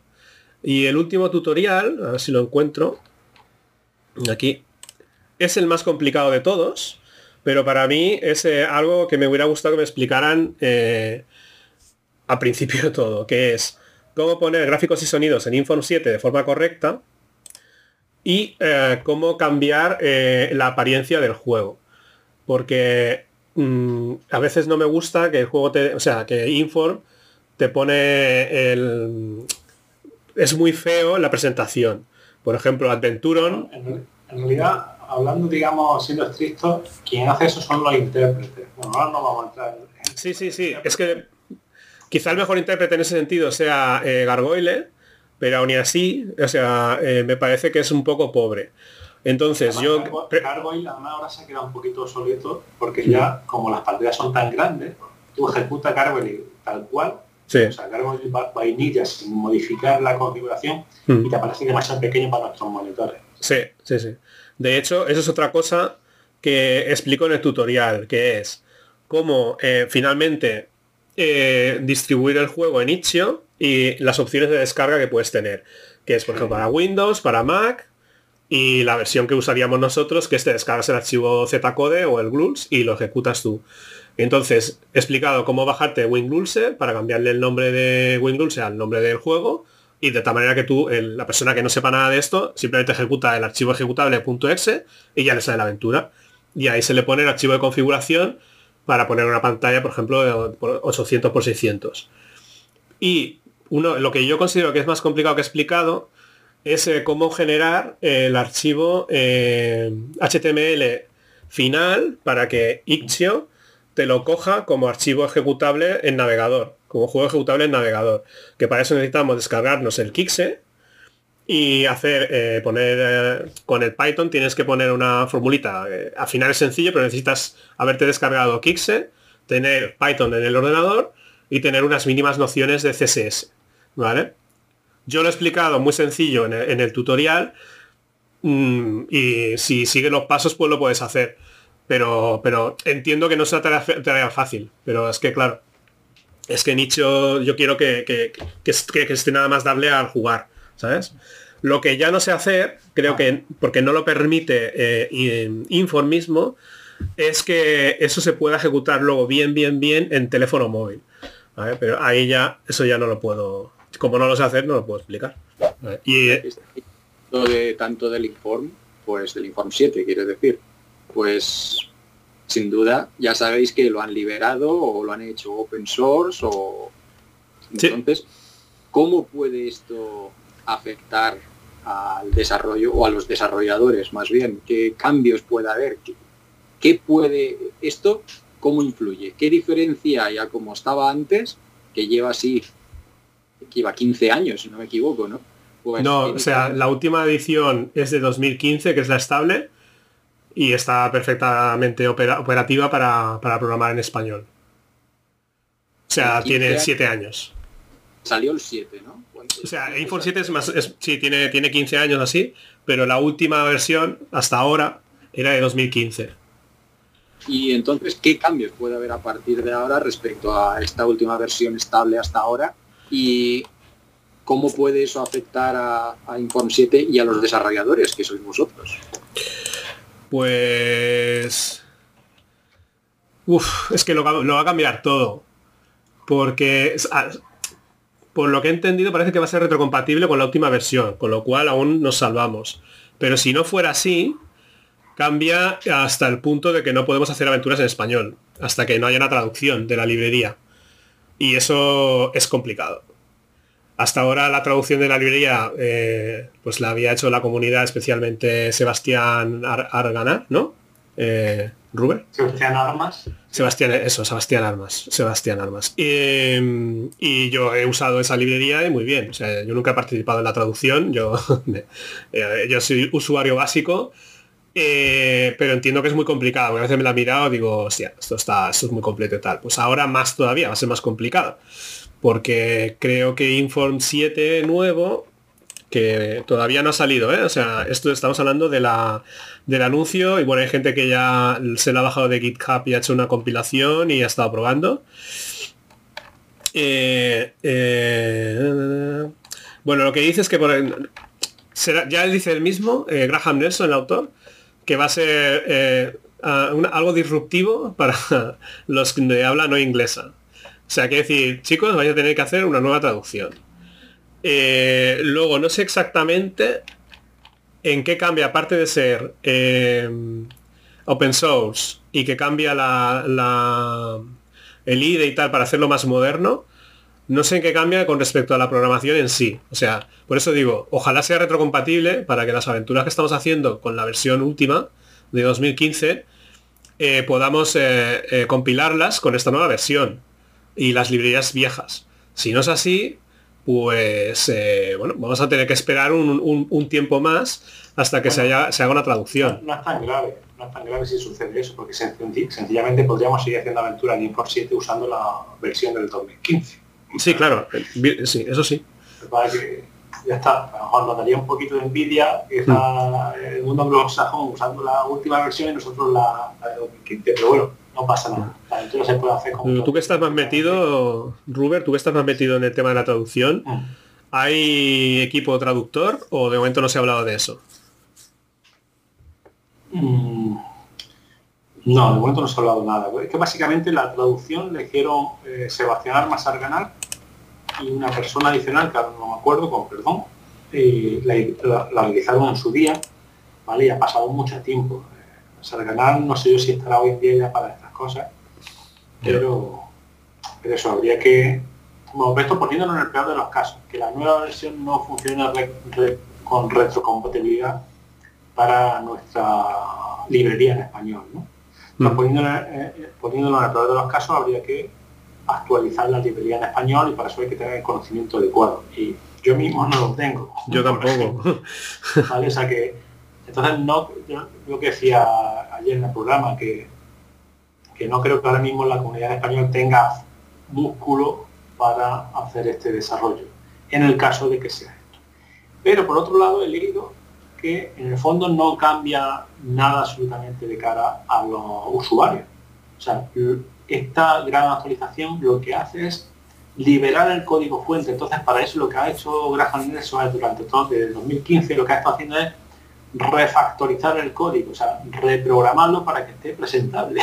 ¿Vale? No sabe cómo debía estar. Bueno, y también para que esté presentable no, y para que esté mm, con la estructura interna que él quería de cara al futuro de Info. Pero eso de cara a la galería no importa. Entonces, ahora mismo este apertura de código está disponible el código fuente para descargar, para compilar quien se atreva.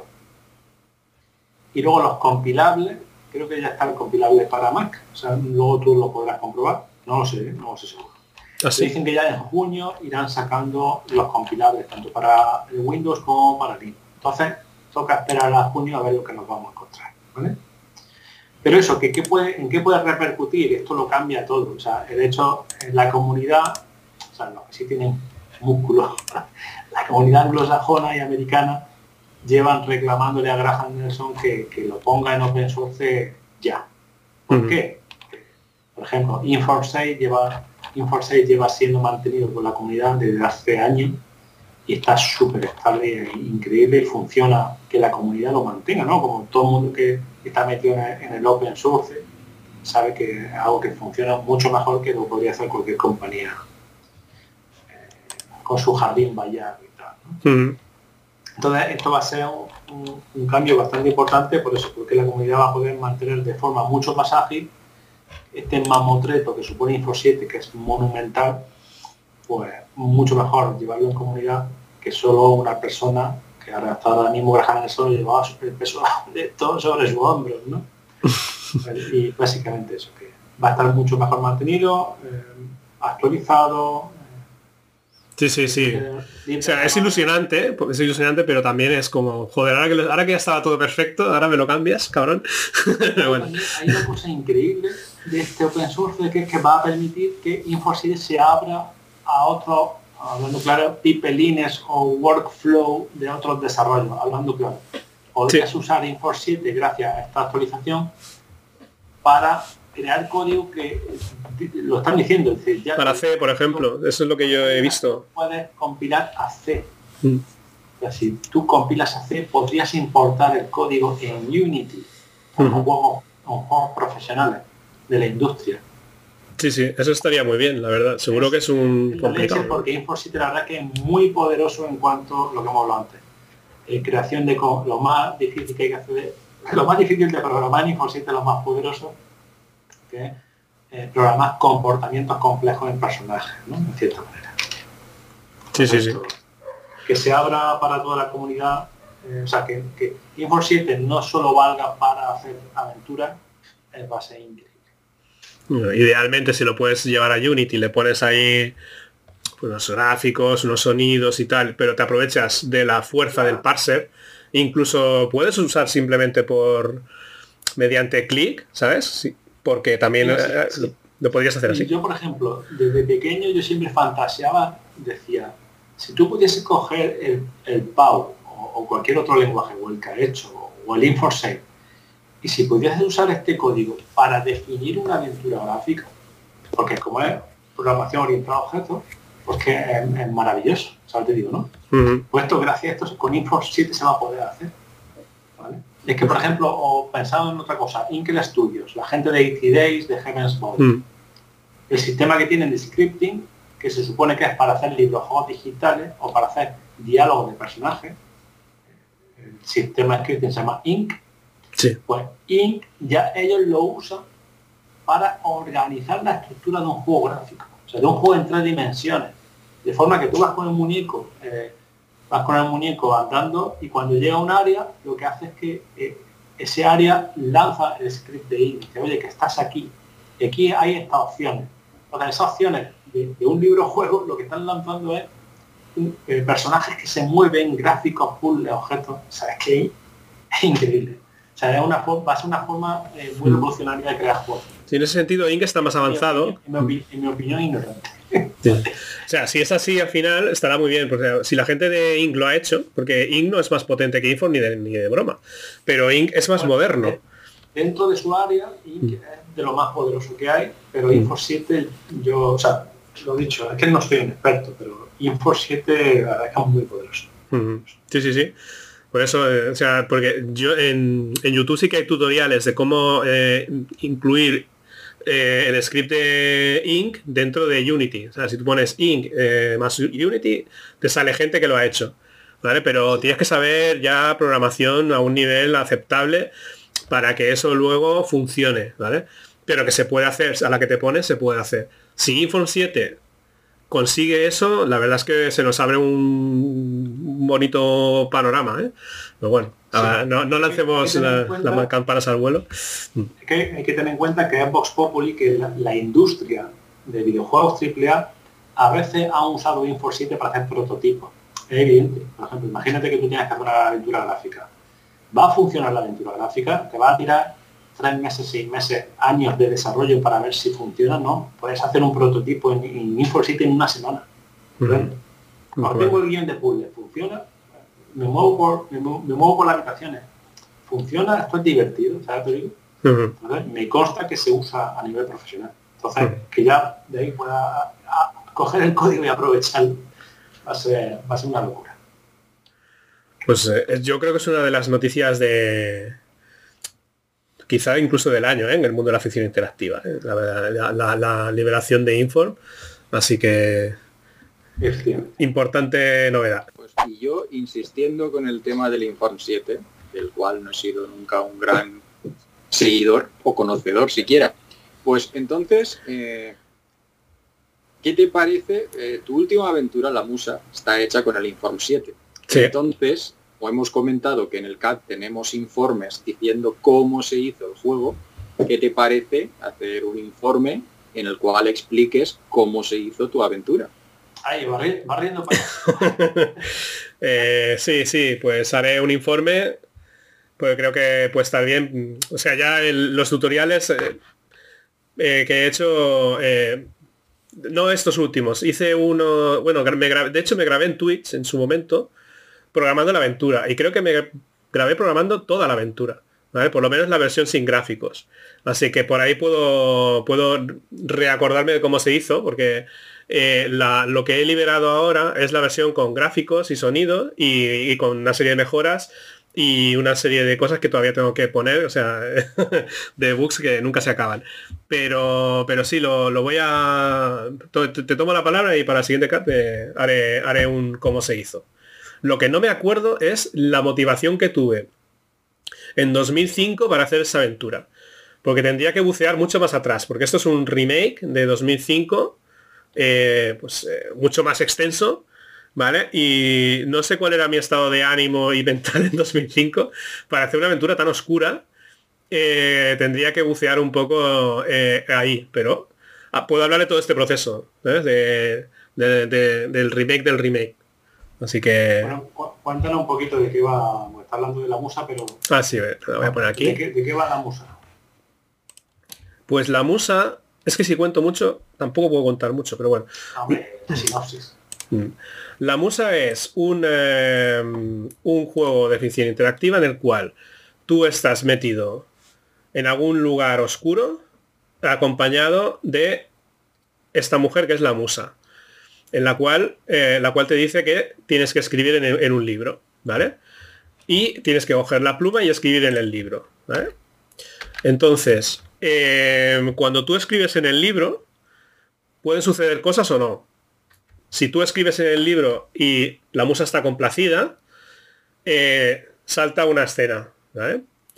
Esa escena te propone algo, el cual tú tienes que eh, hacer para salir de esa escena y volver otra vez al lugar donde está tu, con tu musa, ¿vale? Y así sucesivamente. Sin embargo, si solo haces esto, cuando termina la última escena vuelves a la primera, ¿vale? Por lo tanto, tienes que encontrar una forma de escribir algo en el libro o bien de hacer algo en el eh, tú para salir de este bucle, ¿vale? Y es, en eso consiste el juego. En, es, rejugable porque hay gente que a lo mejor al tercer comando o a la segunda escena dice, vale, ya lo he pillado, tengo que hacer esto. Y entonces, pero, pero luego, como le he puesto una puntuación, eh, pues a lo mejor lo rejuegan para hacer la máxima puntuación y ver todo el relato en sí. ¿Vale? Y yo creo que con esto, o sea, no es una aventura de miedo, de terror, como pudiera parecer, pero sí que le quería dar ese, ese, ese, mm, ese halo de miedo, de terror, de, ¿sabes? Y en eso estoy muy contento. Luego he, usado unas músicas, son gratuitas, eh, tienes que mencionar el autor que la ha hecho, que el hecho de escoger música lleva, lleva su tiempo también, ¿eh? O sea, y creo que le han dado, le han terminado de, dar el empaque que yo quería para ser, eh, pues, en la medida de lo posible, impactante dentro de que es un juego de texto que no puede haber mucho impacto a priori. Pero me ha gustado darle esa atmósfera y por eso lo he liberado ya, porque no estaba totalmente contento con la versión solo texto, pero quería darle efectos multimedia, porque al final soy diseñador gráfico y la cabra tira al monte y lo quiero que se quede, que quede todo muy bonito, Y eso es un poco lo que te puedo contar. Si te cuento más, te cuento el juego y quiero darle opción a la gente a jugarlo. Bueno, también tiene ilustraciones, ¿no?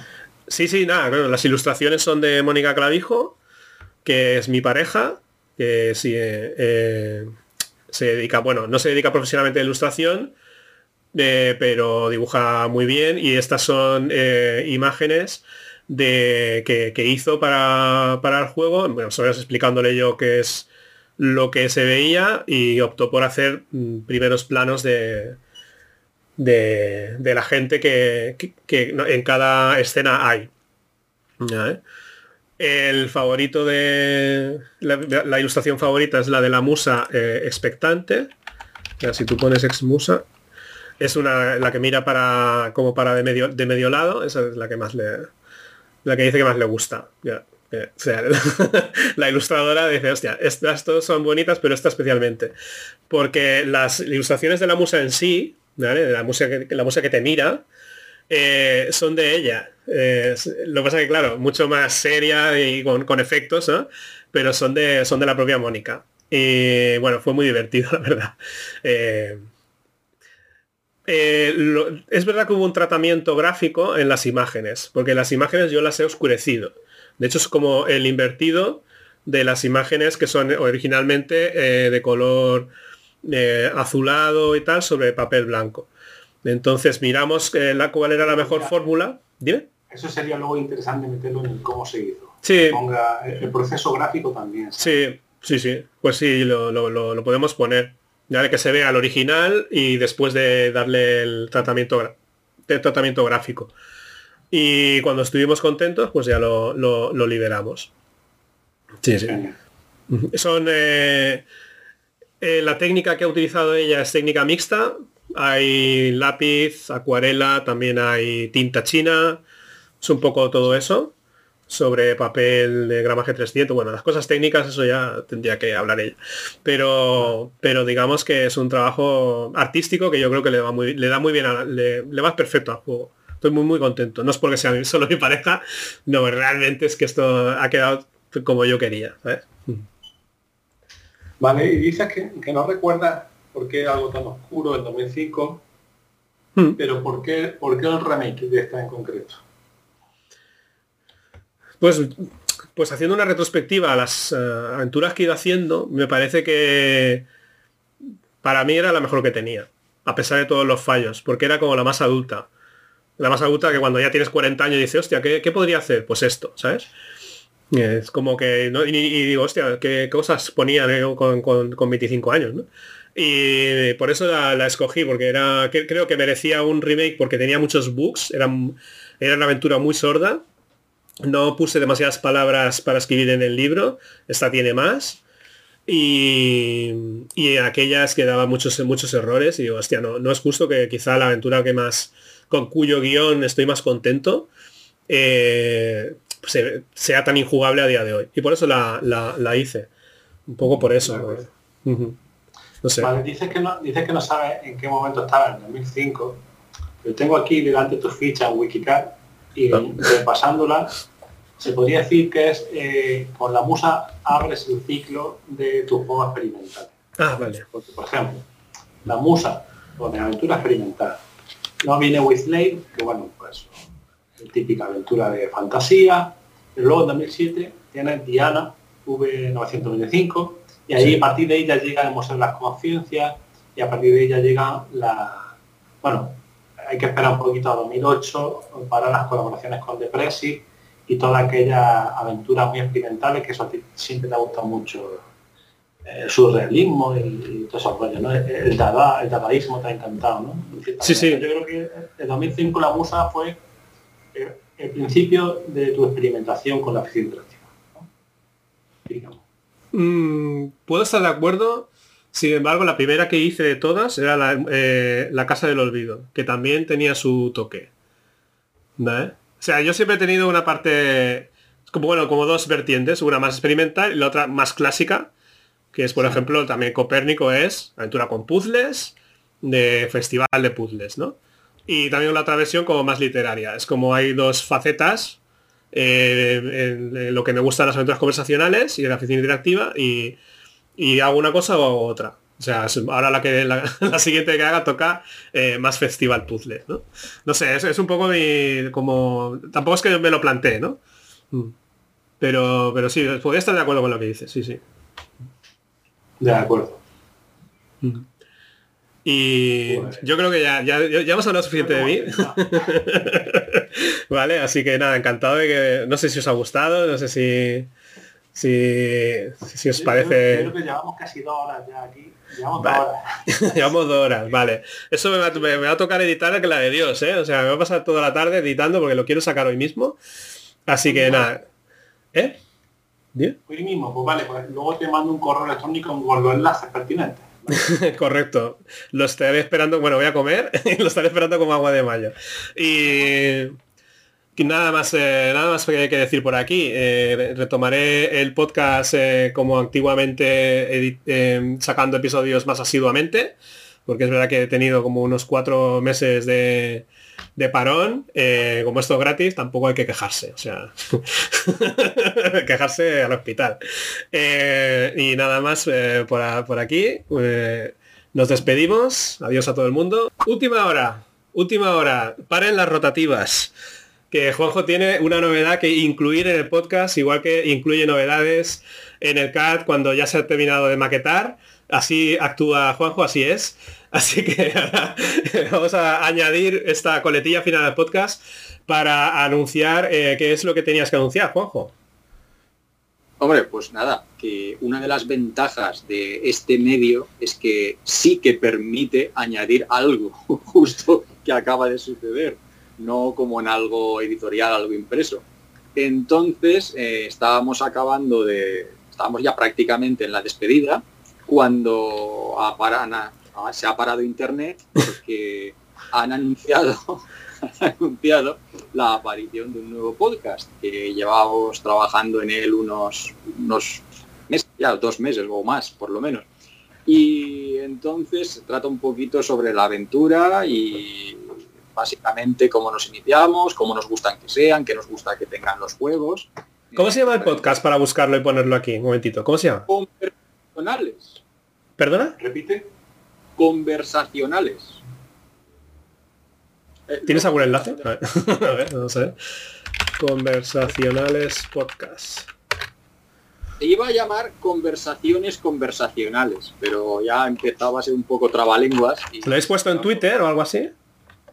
Eh, está en YouTube. Es una cosa curiosa porque está en YouTube, pero no, no hay imagen. simplemente. Porque el texto también sirve para, para podcast, pues, posteriormente en otras plataformas, pero de momento está puesto en, en YouTube. No lo encuentro pues eso, básicamente es Ricardo Ollón, o Tormenta de Plomo, el autor de Rescate 2019, yo y uno de los maquetadores del CAR, que es Tranqui 69, que está haciendo eh, la aventura casi original, la virguería de aventura. Pues nada, nos juntamos ahí y empezamos a hablar de temas aventureros, de cómo empezamos, cuál nos gusta más, qué nos gusta que tenga, qué no nos gusta que tenga, y tiene invitados que hablan un poco, pues lo mismo, cómo se iniciaron en el género, qué conocen del género, lo que les gusta, lo que no, pero de una forma un poquito más, más resumida. Gente como Jacobo Feijó, el autor del libro Juegos, por ejemplo, eh, y personajes como el Mesías, y o sea, gente que el mundillo, el mundillo retro y del mundillo de aventuras es relativamente conocida, pues entonces siempre dan, aparecen y dan su opinión sobre, sobre el tema este. Entonces es una cosa, no, no se toca actualidad, pero es una cosa en cuanto a conceptos básicos de, aventura, pues puede estar interesante. Entonces, si queréis echar un vistazo, los episodios tampoco son tan largos. Y me parece interesante. Si queréis... Pues sí, pues habrá que verlo, me interesa mucho. Yo lo, he encontrado, está en, YouTube. Eh, se llama Conversacionales, episodio 01. es del canal Tormenta de Plomo. Eh, ¿No tenéis pensado subirlo como podcast? Digo, porque si es solo texto... Sí. sí. porque es que está en YouTube, pero curiosamente es una imagen fija. Mm. Simplemente indica quién, per, quién eh, participa y ya está. Y así que, claro, es un programa basado en sonido, simplemente, en audio. bueno, lo que, vendría a ser un podcast. Yo, os recomiendo, recomendaría que lo, pues, lo subierais a anchor.fm porque es muy fácil. Plan, es el plan. Lo que mm. pasa es que no sé exactamente si lo subirá a iVoox o cómo se pronuncie o, a dónde lo subirá. Pero claro, al estar basado simplemente en audio, pues no hay ningún problema en subirlo a una plataforma de podcast pero de momento, eh, como primicia, pues ha salido en YouTube. Ahora veremos a ver qué tal eh, repercusión tiene. Muy bien. Pues, pues mira, ya tenemos plan para, escuchar para esta tarde, mientras estoy pues maquetando yo también todo el podcast. Eh, hemos pasado de cero a tener tres programas de podcast. La verdad, ¿eh? bueno, ahora sí, si Juanjo lo permite, eh, vamos a dar final eh, a, este, a este podcast, que creo que ha dado más completo de lo que yo mismo esperaba. Eh, espero que nos veamos para el CAP 56, ¿vale? Si es que no hay ninguna novedad destacable antes. Así un saludo para todos. Adiós. Hasta